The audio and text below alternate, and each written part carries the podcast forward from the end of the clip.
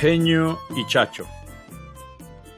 Era la media tarde de un caluroso día de marzo y en una de las casas de los asientos de Pedací una pareja estaba en el portal.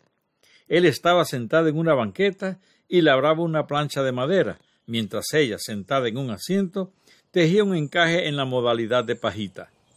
Eran Eugenio Sáenz Frías, genio, y su esposa por más de cuarenta años, Librada Soriano, Chacho. El diálogo, que mantenían era muy típico de ellos. Chacho se la pasaba de necia y Genio tenía muy poca paciencia. Genio, ¿qué está usted haciendo? Genio continuó cortando con el formón en el tablón de laurel y no le contestó. Dios Genio, yo quiero saber, insistió la dama, quien suspendía el tejido para mirar a su esposo por encima de los anteojos fue el gruñido que recibió como respuesta.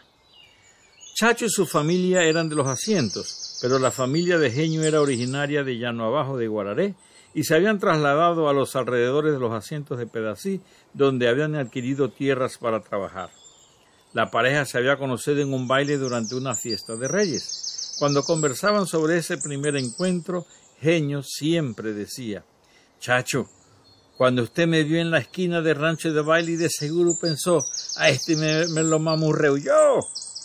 Y Chacho contestaba, poco riesgo. Y no me mamurrió pues, decía Genio para cerrar el episodio. Eran frecuentes los encontronazos de la pareja por las insistentes preguntas que le hacía Chacho a Genio, a pesar de que eran evidentes las respuestas. En una ocasión, Genio quien era Matarife, llegó de la caseta con una lonja larga y gruesa y la puso sobre la talanquera. Debido al calor sofocante que lo agobiaba, Genio se sentó en una banqueta y se empezó a soplar con el sombrero. Chacho suspendió lo que estaba haciendo en la cocina y se acercó a la talanquera.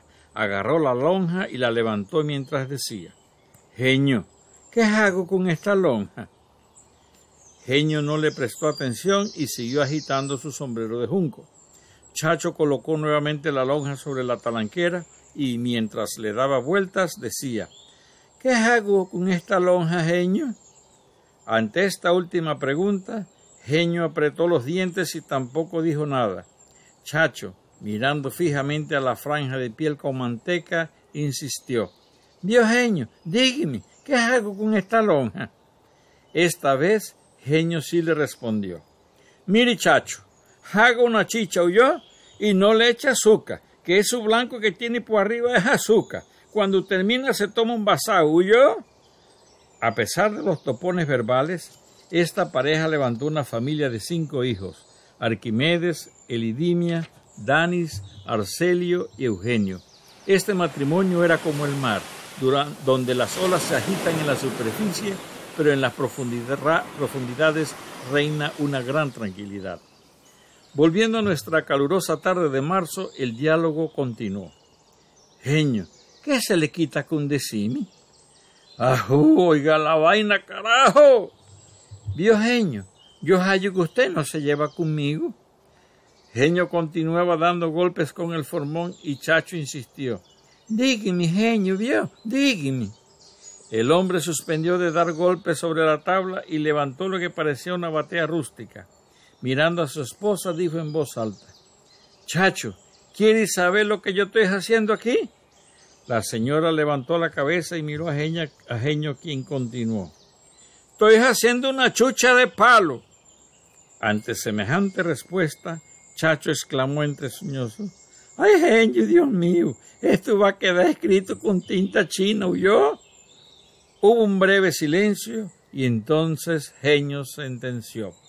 Quedará escrito con lo que sea, pero ya se lo dije, carajo.